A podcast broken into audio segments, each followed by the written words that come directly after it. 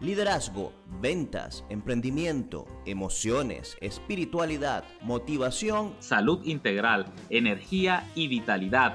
Y otros temas afines para el desarrollo y crecimiento del alma, cuerpo y mente.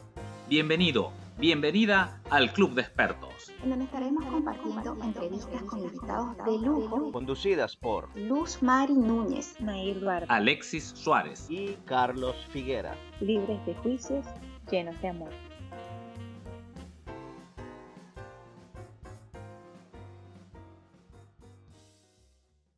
Alexandra tiene más de 24 años de experiencia en el sector de la filantropía, de la educación pública y privada. Posee una maestría de University of Incarnate World en educación de adultos con enfoque en liderazgo organizacional. Estoy leyendo por acá parte de su resumen. Tiene una maestría en psicología educativa y un BA en educación bilingüe de la Universidad de Texas. Actualmente está completando su PhD en educación internacional y emprendimiento en the University of Incarnate World. Mantiene estudios de liderazgo en programas semanales con el Centro de Liderazgo Creativo de la Escuela Kennedy de Harvard. Actualmente trabaja para el Departamento de Defensa de los Estados Unidos en el área de la psicología educativa aplicada. Bueno, imagínense el honor y además es una excelente amiga, excelente compañera, socia, porque hemos llevado también varios proyectos, estamos en un proyecto juntos también, esperando también que esta, esto de la pandemia termine de pasar para, para retomar aquellos proyectos de bootcamps y actividades presenciales que teníamos por ahí en mente. Bienvenida, Alexandra. Muchísimas gracias, Alexis. De verdad que es un honor estar aquí ser la primera que va a abrir este encuentro de expertos, que es fascinante porque de verdad aprendemos cada día, nunca dejamos de aprender y pues es un placer para mí estar aquí, compartir contigo, con Carlos y con todas las personas que están aquí. Y bueno, para que ellos te conozcan mejor, cuéntanos cómo ha sido e-, esta experiencia tuya en esta área, en el área de psicología, qué es lo que has venido haciendo durante esos que hablas aquí más de 24 años, pero bueno, el desafío es que nos los resuman en un par de minutos. Bueno, han sido 24 años de pasión. Primero que, nada, abro esa, esa compilación de experiencias con mucha pasión, porque me fascina lo que hago. Y he trabajado dentro de la educación con el objetivo de compartir experiencias en torno a la introducción, desarrollo, evaluación del pensamiento emocional eh, en centros educativos, ¿verdad? Que van desde pasando por todas las etapas hasta llegar a la universidad, como profesora de universidad también. Y algo muy, muy importante que dentro de esos 24 años he también desarrollado programas de evaluación de pensamiento emocional en aldeas indígenas como en Perú, México, Colombia y Nigeria. Entonces, eh, a nivel de ayuda humanitaria, de salud y de, y de proyectos de educación, en centros rurales de esos países. En la educación internacional, bueno, hemos podido crear con, con, muchas de las personas con que trabajo este, programas en grupo para asistir a padres, como escuela para padres, ¿verdad? Dentro de los alumnos en distintos colegios que pertenecen a, a este grupo de, de, de países que hemos trabajado.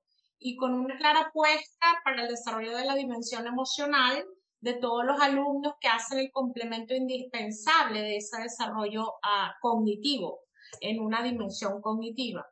Entonces, hemos desarrollado e impulsado esa ah, gestión socioemocional que involucra al alumnado a través de los programas de pensamiento emocional que eh, se trabajan en las escuelas con distintos objetivos o con distintos valores, que son el autoconocimiento, la asertividad, asertividad perdón, eh, la empatía, las habilidades sociales, la resiliencia, el liderazgo y el trabajo en equipo, entre muchos más, ¿no? Alexandra, yo hace, hace un par de años, recuerdo, pues te conocía de, de, que tu trabajo tenía que ver justamente con esto, ¿no? La psicología educativa, trabajar con jóvenes, con adolescentes en escuelas, institutos educativos.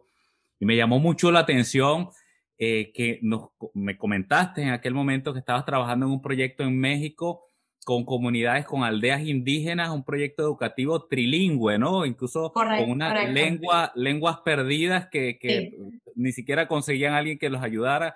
en esto. Yo sé que no es parte de lo que vamos a estar conversando hoy, solo pues me llamó mucho la atención y no sé si quieres compartirnos algo, cómo fue ese desafío para ti. Fue un desafío porque la verdad, bueno, ya había trabajado eh, a través de la universidad con proyectos de investigación en Chimboto, en Perú, y también habíamos trabajado en, en, un área de Cartagena, Colombia, este, con, eh, con los indios que estaban allí. Para entonces, cuando nos, cuando nos, vieron, nos vieron que estábamos haciendo eso allá, una de las monjas de la universidad dijo, bueno, ¿y por qué no lo hacemos en México? En México también hay este tipo de comunidad. Entonces fuimos a Chiapas, a un área donde el náhuatl ¿verdad? Que es una de las lenguas que eh, se hablan allá, bueno, una de las cuantas, ¿verdad? Porque hay muchas. Eh, pero en esa comunidad específica, los muchachos han salido y han venido a ser jornaleros aquí en Estados Unidos y han dejado sus, sus viviendas allá, ¿verdad? Su, su, su, su nido de indígena, ¿verdad? Su lecho. Entonces eh, dijimos, ¿por qué no? Esto es un proyecto que, que no solamente puede ocupar, lo hicimos multidisciplinario porque incorporamos departamentos de la universidad de optometría, de medicina, eh, de educación y los muchachos que están haciendo todos estos proyectos eh, verdes, ¿verdad? De, de arquitectura verde eh, y del ambiente. Entonces, fuimos todo el grupo y bueno, yo por parte de la psicología también para ayudar a los, parte eh, emocional de estas personas. Y eh, trabajamos conjuntamente varios meses. Y esto es no solamente porque hay necesidad en estas comunidades, sino que también eh, la ausencia de la cultura, ¿verdad? Autóctona se está perdiendo, ya que los muchachos, o sea, las nuevas generaciones vienen a estudiar o a trabajar como jornaleros aquí eh, de una manera ilegal también. Entonces, eh, pierden el idioma. ¿Qué te parece? Entonces, mm. hay un, en esa comunidad solamente las personas que son de la tercera edad son los que manejan el náhuatl, pero las, pero las siguientes generaciones no. Entonces, como para mantener el idioma, entonces se elaboró un plan para poder enriquecer a las escuelas de allí con el idioma náhuatl. Actualidad es COVID. Eh, lo decía al inicio, justo unos minutos antes de entrar a la reunión. Ahora, eh, desde el punto de vista de, tu profesión, de lo que has venido haciendo como psicóloga, como psicoterapeuta, que, y, esa, esa situación que podríamos llamar de, crisis emocional colectiva por, por, lo que ocurre, ¿no? Porque, es algo cierto, es un miedo cierto que está allí, lo estamos viviendo. Aquí en Estados Unidos ya vamos muy cercanos a las 300.000 muertes. Correcto. Eh, son cifras realmente alarmantes. Acá en el condado ya tenemos, eh, en el estado de Texas, creo que son mil, sobre los mil diarios, mil personas diarias están falleciendo por COVID. Y, y, eso yo estoy seguro que está causando ciertos niveles de estrés, de angustia. ¿Qué te consigues en la población, en estas personas que atiendes a diario? Pues, en los militares o en la población civil con la que tratas y cómo eso está afectando, Alexandra, eh, esos estados de salud, tanto física como mental. Sí, bueno, mira, Alexis, este, como todos los seres humanos, somos seres emocionales.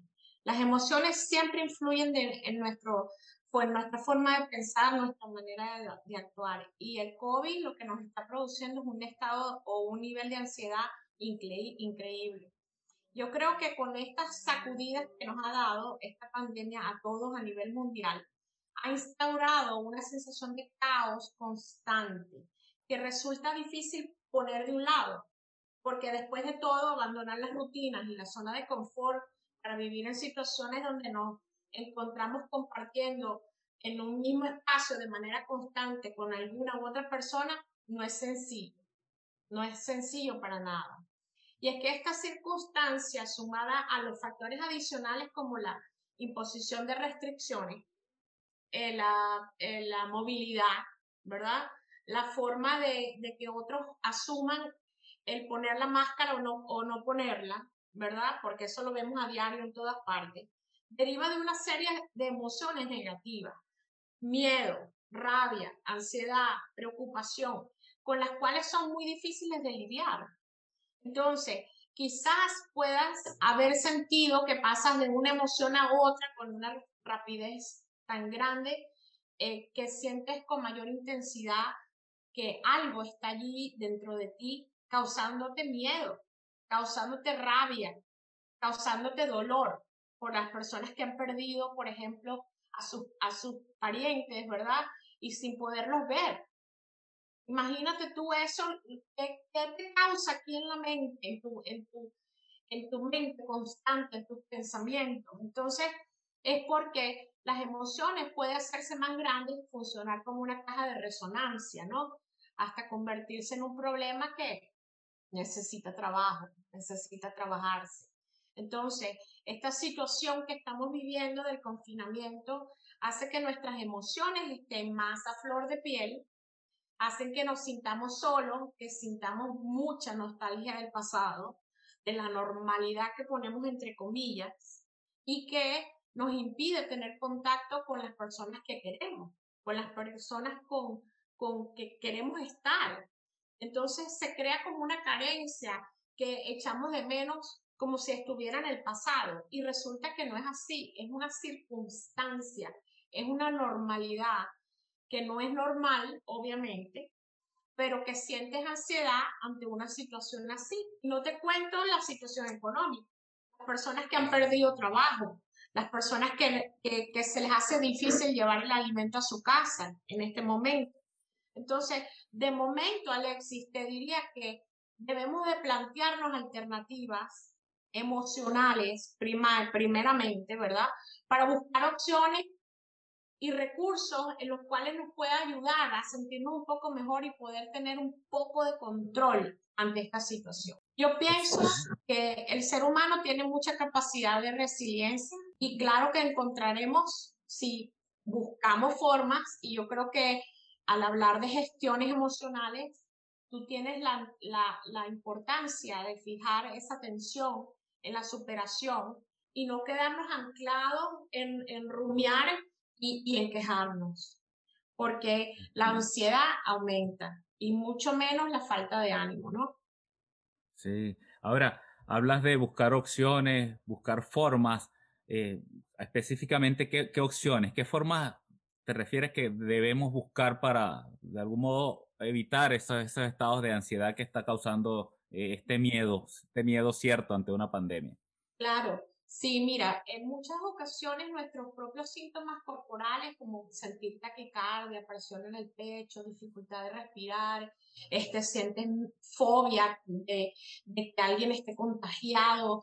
Este, hay, hay muchos casos de, de TOC, ¿verdad? Que es el, ese, ese total eh, problema que tenemos con la compulsión de pensamientos constantes, ¿verdad? Que nos crean consecuencias de mayor ansiedad, obviamente.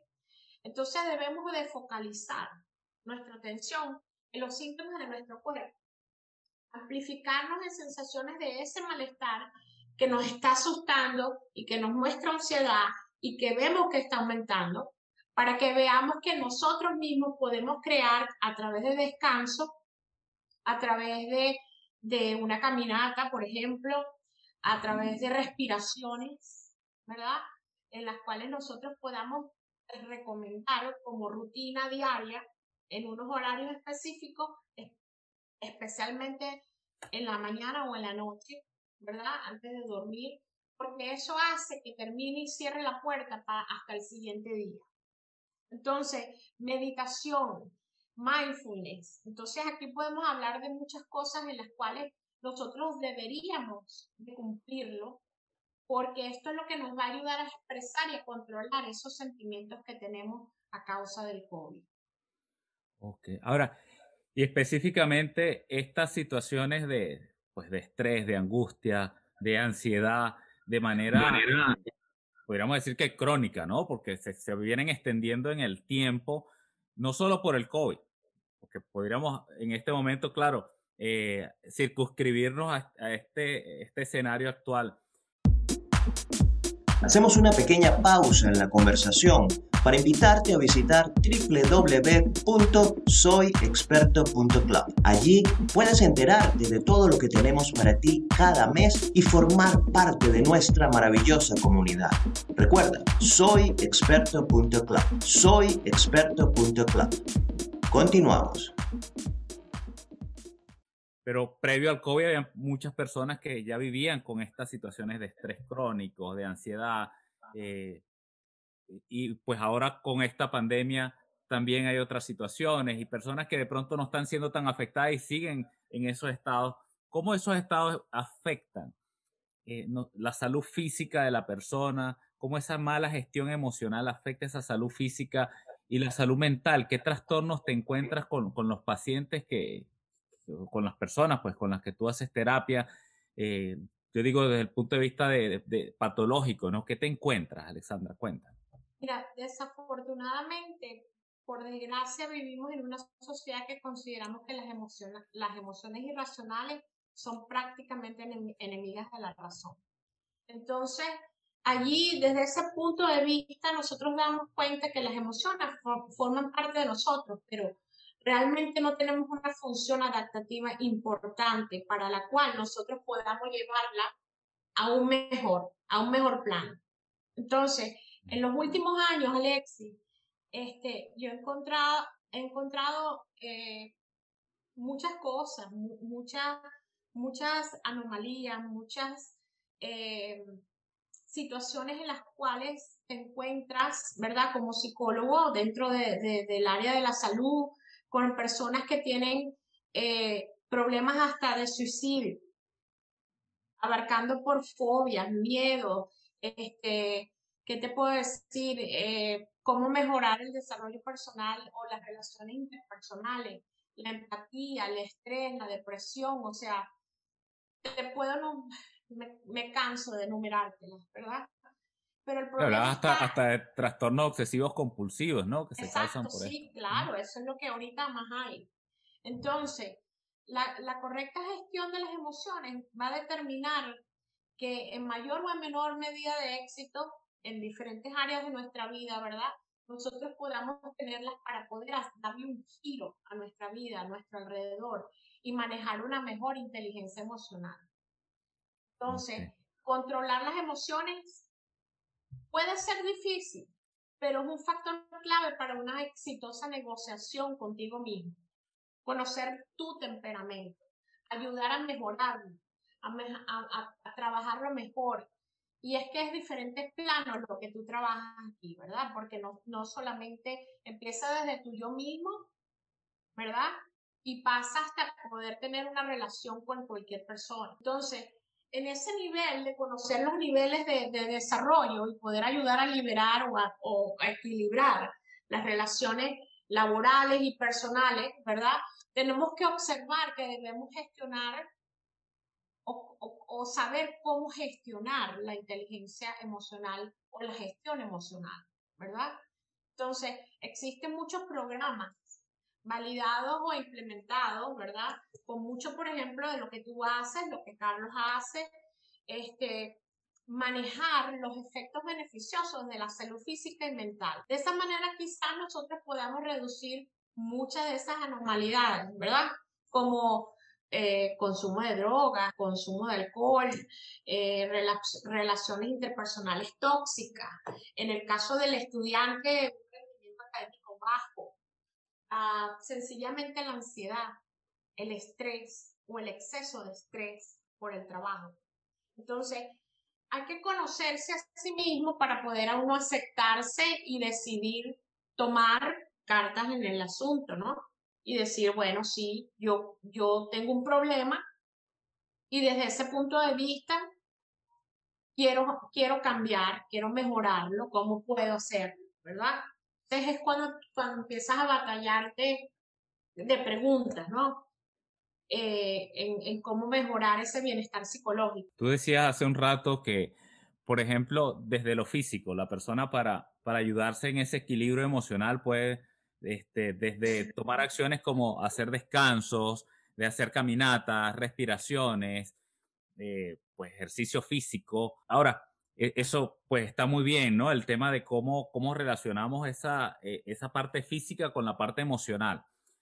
Ahora, desde la psicoterapia, cuando tú te consigues una persona que te das cuenta, mira, eh, le está afectando una inadecuada gestión emocional, se está quedando mucho rato dentro de esa emoción y no está permitiendo pues trascender a otros estados o, superar ese, estado emocional. Cuando te consigues eso, ¿cómo ayudas al, al paciente o pues, al cliente a, a, darse cuenta? Bueno, y más allá de darse cuenta, incluso a superar esa situación o, o, a lograr entender y, y, a ponerse en control de lo que es su gestión emocional. ¿Cómo lo ayudas desde la psicoterapia, Alexandra? Bueno, existen diferentes tipos de psicoterapia o, terapia psicológica en la cual este, la experiencia es lo que, lo que va a ayudarte, ¿verdad? A poder eh, manejar o resolver esos problemas. Y al principio puede ser complicado, ¿sabes? Porque mucha gente no sabe cómo manejar eh, las emociones y de repente se produce un, un, catarsis emocional con, con diferentes técnicas, ¿verdad? Pero eh, obviamente sí, se manejan diferentes técnicas en las cuales en la psicología nosotros podemos ayudar, ¿verdad?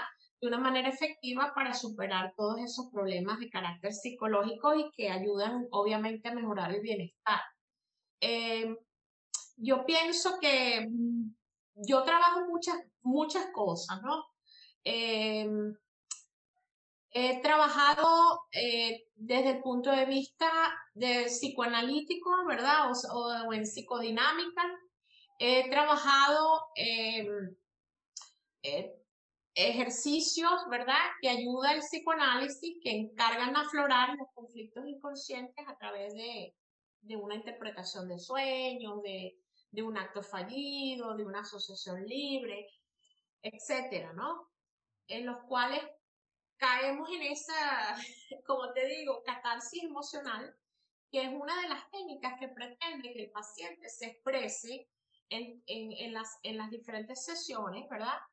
Y tome idea de sus emociones, de sus pensamientos, de sus imágenes como tal, y que eh, el paciente y, y, uno pues vaya tratando de ayudarlo a, a, ingresar en, ese bloqueo de manifestaciones emocionales que están allí, reflejando ese conflicto inconsciente que se incorpora en la mente y que quizás como mecanismo de defensa pues trabajamos eh, tratando de resolver el conflicto psicológico que tiene eh, entre la mente y la conducta, ¿verdad? Entonces, eh, bueno, eso sería uno.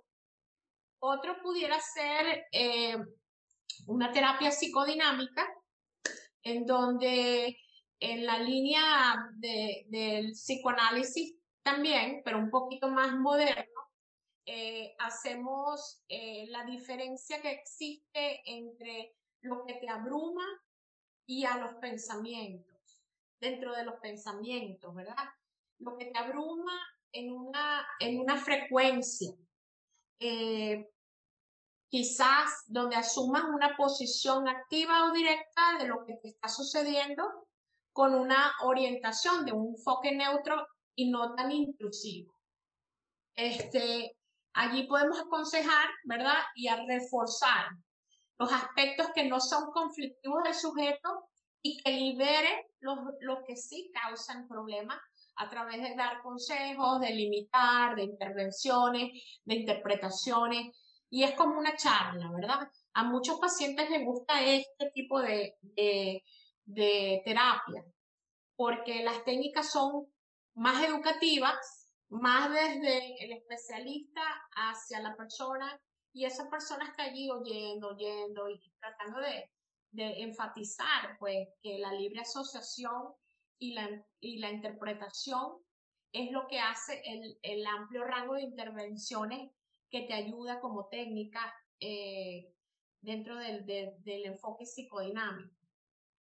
También tenemos el, el, eh, la terapia cognitiva, ¿verdad? Conductual, eh, también es una muy frecuente para quitar fobias, miedos, este, eh, la gente que fuma, que hace drogas. Entonces, aquí hay, em, el TCC se basa en la idea de lo que nosotros pensamos sobre las diferentes situaciones que afectan o que nos hacen comportar de esa manera.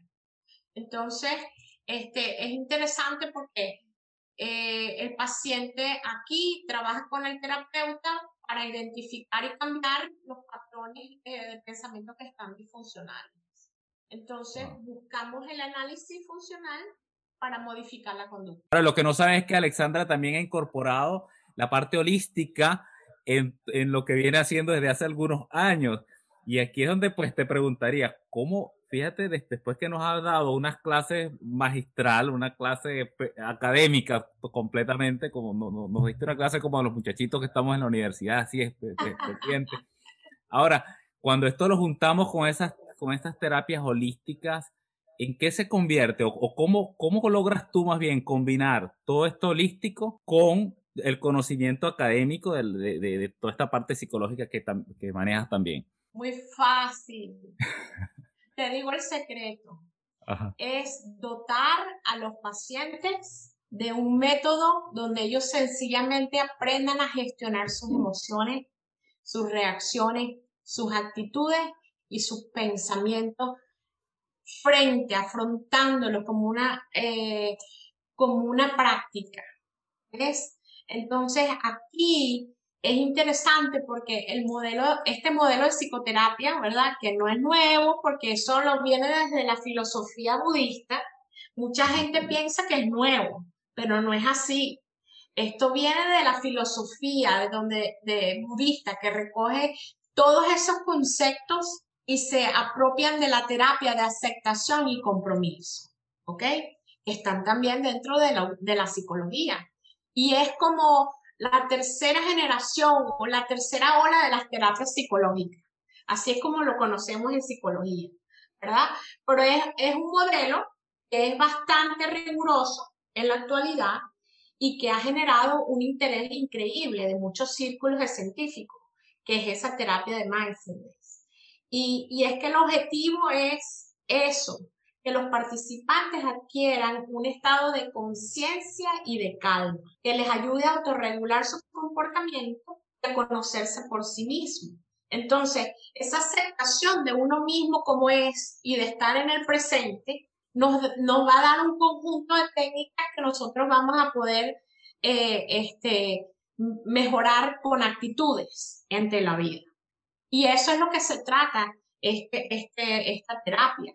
Se trata de un estilo de afrontamiento que impulsa las fortalezas personales. Entonces, dentro de ese proceso que te encanta a ti, de la práctica de la conciencia plena, en ese momento presente, con una actitud de compasión hacia uno mismo, pues vamos a desarrollar muchas actitudes positivas en relación con el estado mental y las emociones, llegando así, obviamente, a controlar esa, esa libertad del yo, ese conocimiento del yo y esa aceptación del yo.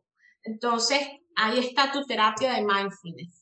Qué bueno que mencionas eso, porque te podría decir, vamos a hacer un, un, ejercicio de imaginación. Imaginemos que estamos en, el, en un bootcamp aquí con los, los participantes que están en, en, nuestro grupo de Facebook y acá en el, en el escenario de Zoom. Y, y pues les queremos dar unos tips en el bootcamp para que los pongan en práctica a partir de esta misma noche.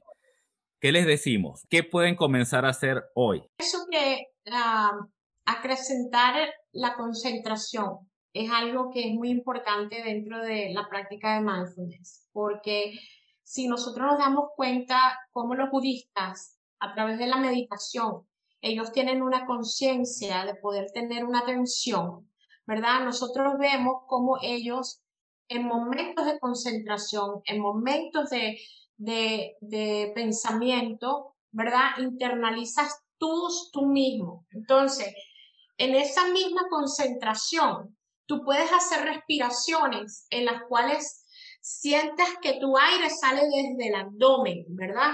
Tú eres un super máximo en este tipo de ejercicio y Carlos también, porque lo, lo he vivido y lo he disfrutado. yo siempre le digo a mis pacientes, escribe en una hoja, ¿verdad? Porque a veces pensar, dice, bueno, mucha gente le cuesta pensar. Y yo creo que no es que le cueste pensar, sino que le hace falta concentrarse en lo que va a pensar. Entonces, esa es una de las técnicas más difíciles, diría yo, dentro del, del mindfulness, porque tienes para poder centrarte en ese entrenamiento de la conciencia y la atención plena, tú debes de marcar de forma voluntaria todos esos procesos mentales en los cuales tú debes de concentrarte. otro sería, tú sabes, el, el, poder ayudarnos nosotros a calmarnos, a, a practicar serenidad, a practicar calma, ¿verdad? Porque sin duda alguna esto es algo que no nos ayuda, ¿ok? Porque las noticias te están batallando, los problemas económicos, todo lo que tienes alrededor tuyo y no te das cuenta que estás afectando tu salud física y emocional. Entonces, dependiendo de los niveles que el cerebro está ayudando a levantar con los niveles de cortisol, de, perdón, descienden los niveles de cortisol, entonces provocan que tu, que tu, que tu presión arterial disminuya. Y si, se, y si se ascienden esos niveles de cortisol, entonces tu presión arterial va a subirse. Entonces, esto es bastante importante porque, por ejemplo, el yoga y la meditación son dos ejercicios que ayudan dentro del mindfulness a reducir los niveles de cortisol. Que obviamente, pues el cortisol, para los que no saben, es una hormona que libera la respuesta del estrés. Entonces, yo pienso que yoga,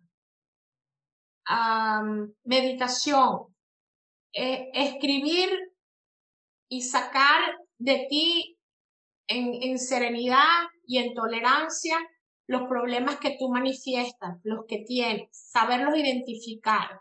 Eso te ayuda, te ayuda muchísimo.